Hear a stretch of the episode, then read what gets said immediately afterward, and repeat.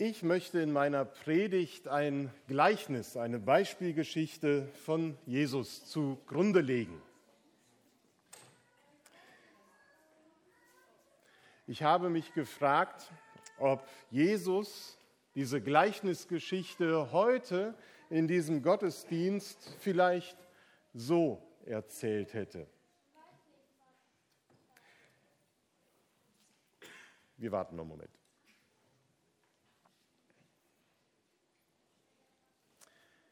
Vielleicht hätte Jesus die Beispielgeschichte heute so erzählt. Es war einmal ein Lego-Stadtbesitzer, der vorhatte, nach Dänemark zu reisen, um weitere Lego-Steine zu kaufen. Er rief alle seine Baumeister zusammen und vertraute ihnen seine Lego-Steinsammlung an. Sie sollten während seiner Abwesenheit erfolgreich damit bauen. Dem einen gab er fünf Kilogramm Lego-Steine, einem anderen zwei und einem dritten ein Kilogramm Legosteine, um damit zu bauen. Jedem nach seinen Fähigkeiten. Danach reiste er nach Belund ab. Der Mann mit dem großen Beutel mit Legosteinen machte sich sofort daran, mit dem Material einen großen ADAC-Tower zu bauen. Auch der, der die zwei Kilo bekommen hatte, baute ein beeindruckendes Traumhaus. Der dritte fing aber gar nicht erst an, mit den Steinen, die sein Lego-Master ihm anvertraut hat, etwas zu bauen und verwahrte das Material an einem sicheren Ort. Nach langer Zeit kehrte der Lego-Stadtbesitzer von seiner Reise zurück und wollte die Lego-Stadt, die seine Baumeister errichtet haben, bewundern. Der erste Baumeister präsentierte stolz seinen großen Turm, der zweite sein Traumhaus. Da lobte sie der Lego-Stadtbesitzer, gut gemacht. Ihr seid tüchtige und zuverlässige Baumeister. Ihr habt detailgetreu eure Bauprojekte errichtet. Darum werde ich dir größere Bauwerke anvertrauen. Komm zu meinem Eröffnungsfest der Lego-Stadt und freue dich mit mir. Schließlich kam der Dritte und erklärte, ich kenne dich als strengen Bauherrn und dachte, du findest mein Bauwerk nicht kreativ genug und unpassend für die wunderschöne Stadt, welche die anderen errichtet haben. Aus Angst habe ich deine Legosteine sicher aufbewahrt, hier hast du sie wieder zurück.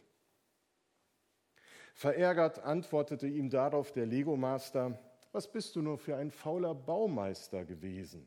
Hättest du nicht wenigstens ein klein wenig was mit dem Material anfangen können? Schau her, jetzt ist sogar noch ein Bauplatz frei und die Stadt ist nicht komplett. Wie schade.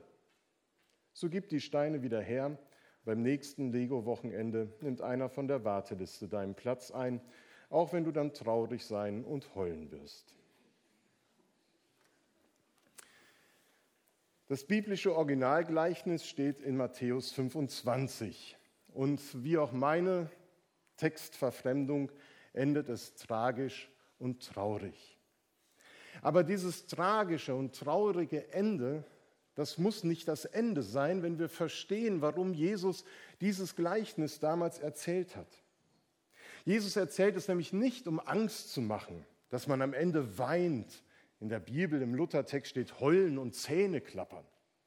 Nein, er erzählt das Gleichnis, damit wir wachgerüttelt werden und etwas ganz Wichtiges verstehen. Das ist ungefähr so, als wenn deine Eltern dich schon zweimal eindringlich ermahnt haben, jetzt etwas wirklich Wichtiges zu tun. Und beim dritten Mal hörst du nicht nur deinen Vornamen, sondern den zweiten und den Nachnamen gleich mit. Zum Beispiel, wenn du für eine Klausur lernen oder das Zimmer aufräumen sollst. Zum Beispiel, Luise Bernadette Hagedorn, mach deine Hausaufgaben endlich. Oder Johann Amadeus Mozart, üb Klavier, sonst wird das nichts. Es geht in diesem Gleichnis von Jesus darum, dass wir erkennen, dass Gott uns das Leben schenkt. Wir haben es eben gesungen, wir sind kein Zufall, keine Laune der Natur, sondern Gott wollte, dass wir leben und dass wir unser Leben gestalten sollen, dass wir mit den Möglichkeiten, die jeder von uns hat, etwas aus seinem Leben macht.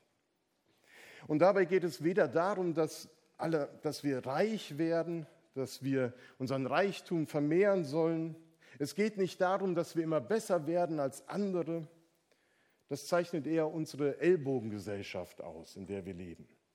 Sondern es geht eigentlich darum, Gott mit meinem Leben eine Freude zu machen.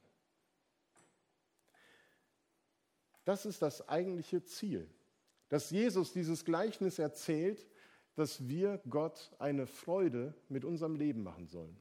Er hat es uns geschenkt und wenn wir es so leben, in diesem Bewusstsein, freut sich Gott. Die dritte Person in diesem Gleichnis steht für einen Menschen, der sein Leben vertut. Er ist zu faul, mit den Lebensmöglichkeiten, die Gott ihm anvertraut hat, etwas zu gestalten. Und das darf eben nicht so verstanden werden, dass am Ende des Lebens alle sagen können, das ist mein Haus, mein Boot, meine Rolex, mein Erfolg.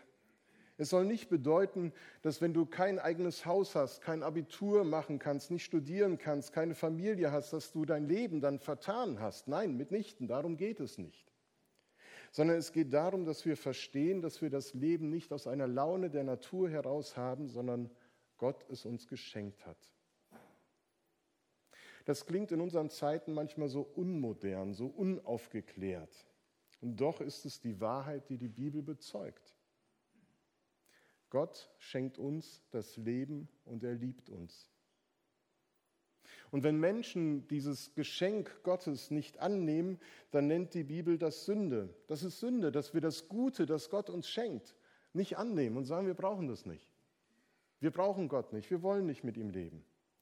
Der Sünder nutzt das Gute, das Gott ihm schenkt, nicht, um sein Leben zu bauen. Wie schade. Gott hat so viel in uns angelegt. Die dritte Person in dem Gleichnis macht nichts aus dem Leben, das Gott ihm geschenkt hat.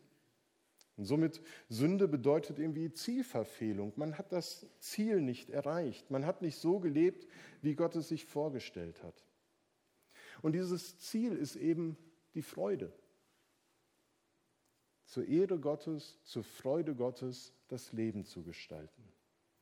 Es geht um Freude und ein großartiges Fest des Lebens, zu dem Gott uns einlädt. Gott freut sich und wir sollen uns mit ihm freuen. Das ist eigentlich der Kern dieses Gleichnisses, dass wir das neu entdecken, wie gut es Gott mit uns meint. Ich finde das einen unglaublichen Gedanken, dass mit dem, was ich im Leben für Möglichkeiten habe, ich dem großen Schöpfergott eine Freude machen kann.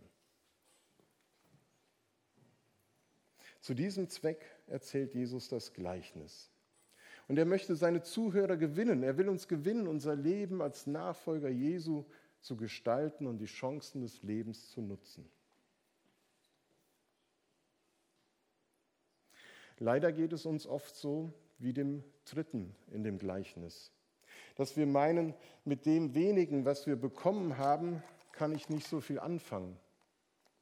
Dass man denkt, ich bin nicht so begabt, ich kann nicht so toll musizieren und singen, was kann ich zu einem schönen Gottesdienstprogramm beitragen? Ich bin nicht so gut in manchen Schulfächern, wie andere es können. Ich kann keinem anderen was helfen.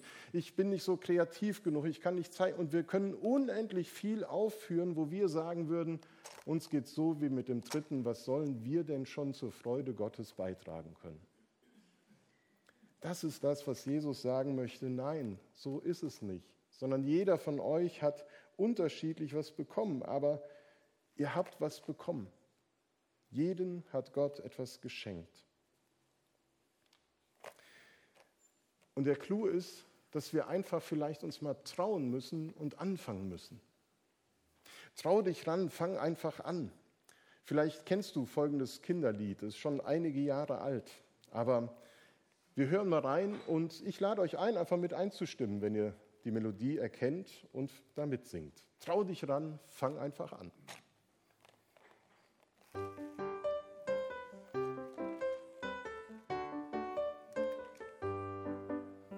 Hast du schon mal ein Haus gebaut aus Rinde und aus Moos?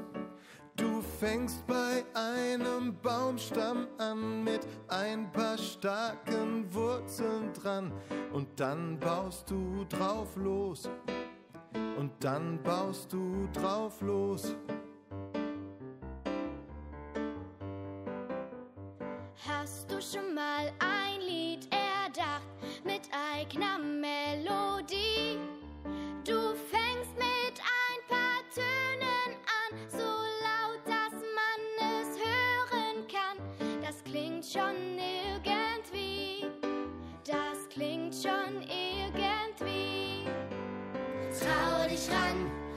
Fang einfach an, dann wirst du sehen, was man alles so kann. Trau dich ran, fang einfach an, dann wirst du sehen, was man alles so kann.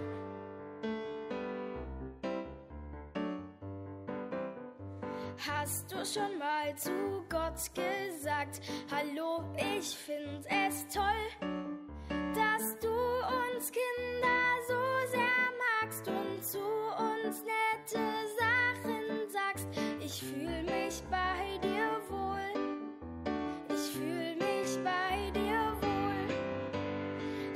dich ran, fang einfach an, dann wirst du sehen, was man alles so kann. Trau dich ran, fang einfach an, dann wirst du sehen, was man alles so kann.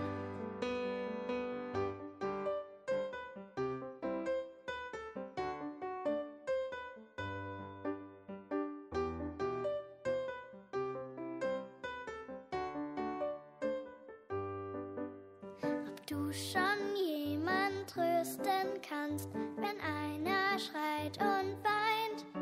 Du gehst ganz einfach hin zu ihm und legst dann deinen Arm um ihn und sagst, ich bin dein Freund.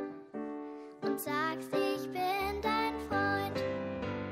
Trau dich ran, fang einfach an, dann wirst du sehen, was man alles so kann. Trau dich ran, fang einfach an, dann wirst du sehen, was man alles so kann. Trau dich ran, fang einfach an, dann wirst du sehen, was man alles so kann. Trau dich ran, fang einfach an, dann wirst du sehen, was man alles so kann.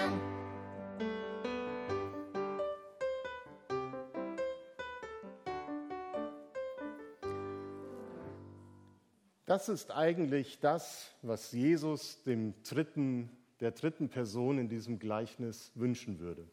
Dass er merkt, trau dich, mach was aus dem, was du meinst, das vielleicht wenig ist. Aber ehrlich, das ist gar nicht so wenig, wie man meint. Jeder bekommt etwas von Gott geschenkt nach dem Maß seiner Fähigkeiten. Es wird keiner überfordert. Jeder bekommt den Teil zugemessen, den er auch gut einsetzen kann. Ohne Angst zu haben, irgendwas falsch zu machen, zu viel machen zu müssen, sondern Gott weiß ganz genau, welche Chancen und Möglichkeiten in dir stecken. Und so erhält der eine eben fünf Kilogramm, der andere zwei und der eine dritte, jeder nach seiner Fähigkeit. Aber jeder bekommt etwas an Gaben, an Kreativ, an Liebe Gottes in sein Herz geschenkt, das er weitergeben kann. Meine Lebensbausteine, meine Begabungen, diese zu nutzen und etwas zu bauen, das bringt Freude. Und ein Kilogramm Lego ist keineswegs knausrig. Was meint ihr? Wie viele Lego-Steine sind ungefähr ein Kilogramm? Bunt gemischt, einfach mal in den Raum sagen. Sag mal. Wie viel? Ein Stein, das wäre ein so großer Stein, glaube ich. Dann wäre so ein Kilo. Aber von den kleinen hier, noch andere Hausnummern? 150, wie viel? 500, schon knapp dabei. Zum ersten, zum zweiten noch jemand 700, dann hätte er richtig gelegen. Laut Google. Also 700 Steine können da drin sein. Ist natürlich immer die Frage, wie bunt gemischt sind sie. Aber 700 Steine, eigentlich, was kannst du mit 700 Steinen bauen? Also weiß nicht, ob das 700 oder weniger sind. Müssen wir gleich beim Abbauen mal zählen. Also wer baut den ADAC-Tower gleich ab, der zählt mal und sagt dann Bescheid. Ne? Okay, vielen Dank. Also nochmal Fun Fact zum Thema Lego. Ähm, seit 1958 sind viele Milliarden Steine gegossen worden. Jeder Erdenbürger besitzt im Durchschnitt 64 Lego-Steine. Und wenn man alle während eines Jahres produzierten Steine aneinanderlegen würde, könnte man den Globus fünfmal umrunden. Nicht mit einem Kilo, sondern mit allem, was produziert worden ist. Ich fand dieses Bild so schön, weil letztendlich ist in diesem Text, den ich eben vorgelesen habe und in der Bibel steht, etwas ganz Wichtiges noch deutlich, dass wir an einen großzügigen, liebenden Gott glauben. Gott ist unglaublich großzügig mit dem, was er uns zum Leben schenkt. Und da, wo wir aus menschlicher Sicht meinen, ein Kilo, zwei Kilo, das ist zu wenig, nein, aus Gottes Sicht ist das großzügig und viel wert. Und das wünsche ich mir, dass wir das heute mitnehmen, dass wir keine Angst vor Gott haben brauchen, dass wir irgendwas falsch machen in, dem, in unserem Leben, denn Gott will gerade da, wo wir merken, wir haben uns verlaufen, wir haben Fehler gemacht, wir sind schuldig geworden, uns Neuanfänge schenken und die Chance, unser Leben neu in Angriff zu nehmen. Und dann kann selbst aus dem Wenigen etwas sehr kreativ und schön werden. Es muss nicht immer das Große sein, sondern es kann auch das Kleine sein, was hier wichtig ist, dazuzugehören. Und die beiden Türme, die unterscheiden sich ja auch nur durch einen Stein. Ich habe das eben mal nachgeguckt. Vielleicht sind es auch zwei, ich weiß es nicht. Nimm diesen Gedanken mit heute, dass der, der meint, er hat zu wenig und tut nichts, der kann jederzeit zu einem fleißigen und treuen Baumeister werden und kann einfach mitwirken, dass Gott sich freut und die Freude in unserer Welt gemehrt wird. Und deswegen trau dich ran, fang einfach an, mit dem zu arbeiten, was du hast, an Begabung, an Schätzen, an dem, was in deinem Herzen ist. Und dazu segne dich Gott und nächstes Jahr kann jeder wieder dabei sein. Es war keiner faul von euch beim Lego-Stadtbauen und deswegen muss keiner heulen oder mit den Zähnen klappern. Nächstes Jahr seid ihr wieder dabei. Wir können total dankbar sein für das, was Gott eben uns schenkt. Und das drückt eigentlich auch das nächste Lied aus. Wir haben 10.000 Gründe und mehr, um Gott zu danken. Und das singen wir miteinander.